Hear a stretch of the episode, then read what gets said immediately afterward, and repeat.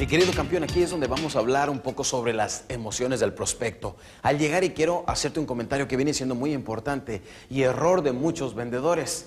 Llegan con el prospecto demasiado motivados al entrar. Ahora, sabemos que al llegar con el prospecto, eh, experimentamos un poco de nerviosismo, ¿sí no? Decimos, estar nervioso es normal que se te note es mortal. Porque hay algunas personas que llegan excesivamente nerviosos con el prospecto. Mira, hasta les sudan las manos, ¿no los has visto? Llegan con el prospecto, ¿qué tal? Muy buenos días. Y lo saludan hasta se oye, donde lo saludan, ¿no? El prospecto yo creo se limpia la mano por acá. Dice, ¿por qué trae la mano mojada? Pues que viene de lavar ajeno, ¿qué pasa? ¿Sabes qué es lo que sucede en esos casos? Debemos de recordar que estar nerviosos es normal, porque cuando estamos nerviosos normalmente estamos experimentando o soltando un poco más de adrenalina en el cuerpo, lo cual nos da mucha agilidad mental. Pero ten mucho cuidado de no irte a convertir en el vendedor robótico, como le llamamos, que llegan con el prospecto. ¿Qué tal? Muy buenos días, ¿cómo está usted? Híjole, te ves más falso que qué. Hay que usar naturalidad. ¿eh? Vamos a sentirnos a gusto, vamos a sentirnos como si al hablar con el prospecto estuviéramos hablando con nuestro hijo menor o con nuestro hermano, nuestro mejor amigo, etcétera, con la misma naturalidad. Suéltate, relájate, aunque por dentro debes estar nervioso. Todo aquel vendedor que ha perdido el nerviosismo se está confiando demasiado. Por eso vamos a llegar con el prospecto y vamos a, a través de los beneficios más impactantes, vamos a llegar con él como lo vamos a ver en un momento. No llegamos diciendo nuestro nombre y el nombre de nuestra empresa y dándole nuestra tarjeta. Eso no vende. Esas cosas ya están obsoletas. Estamos a punto de entrar al año 2000. O sea, muchísimas personas no se dan cuenta que esas cosas se usaron hace 50 años. Ahora las personas al verte están pensando inmediatamente, si hablo con usted, ¿en qué me voy a beneficiar? Por eso debemos de llegar. Y de una forma sencilla te voy a mostrar cómo vamos a ir manejando sus emociones. Porque yo veo la presentación de un vendedor como la presentación de un artista. Noten ustedes, debemos empezar en una forma gradual, empezar a levantar un poco sus emociones y no de golpe y porrazo. Fíjate qué es lo que sucede cuando vas a ver a algún artista muy popular.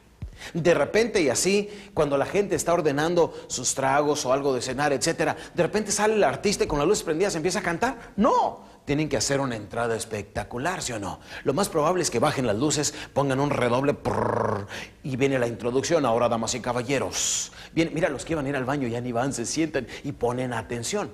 ¿Te fijas? Esa es la manera de lograr la atención del prospecto, igual que nosotros los vendedores. Tenemos que saber cómo lograr la atención y ahorita vamos a entrar a ello. Después, en una forma gradual, que no se te olvide, en una forma gradual, vamos a ir levantando poco a poco sus emociones. Ahora, ¿acaso un artista popular cuando empieza a cantar, las primeras canciones, las primeras 10 canciones, son las más populares y lo mejor de él? No, como que eso te lo van reservando hacia el final, ¿sí o no?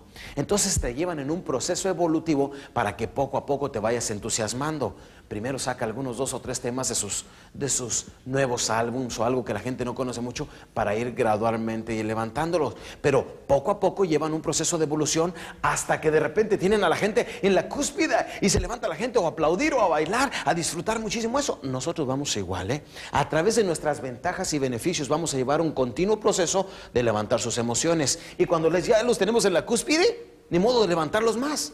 Entonces, Ahí es donde empezamos a bajar sus emociones para llegar a lo más profundo del ser humano. Les voy a dar un ejemplo. Si yo le estoy vendiendo algo a mi prospecto, por ejemplo, vamos a decir que le estuviera vendiendo algún plan eh, de, inversión para la educación de sus hijos o algo así. Le digo, ahora señor Rodríguez, vayámonos 20 años al futuro. Vamos a decir que su niño Pedrito, ahora ya no es su niño Pedrito. Vamos a ver lo que sucede. De repente recibe usted una invitación en el correo donde le dicen, queremos invitarlo a la graduación del doctor Pedro Rodríguez. Ya no es Pedrito, ahora es el doctor Pedro Rodríguez. Esa noche llegan usted y su esposa elegantemente vestidos. A lo mejor para entonces su pelo pintacanas. Se sienten muy satisfechos, muy contentos, han llevado una vida de mucha armonía. Llegan ambos elegantemente vestidos al salón donde se va a hacer la presentación oficial de los nuevos graduados.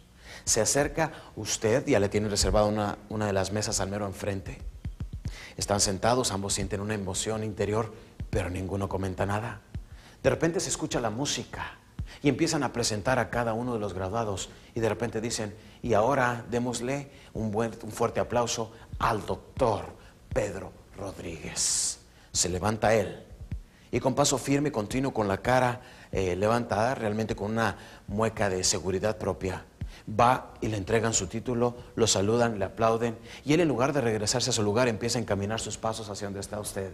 Se le acerca, lo toca en el hombro y le dice, papá, esto nunca lo voy a olvidar.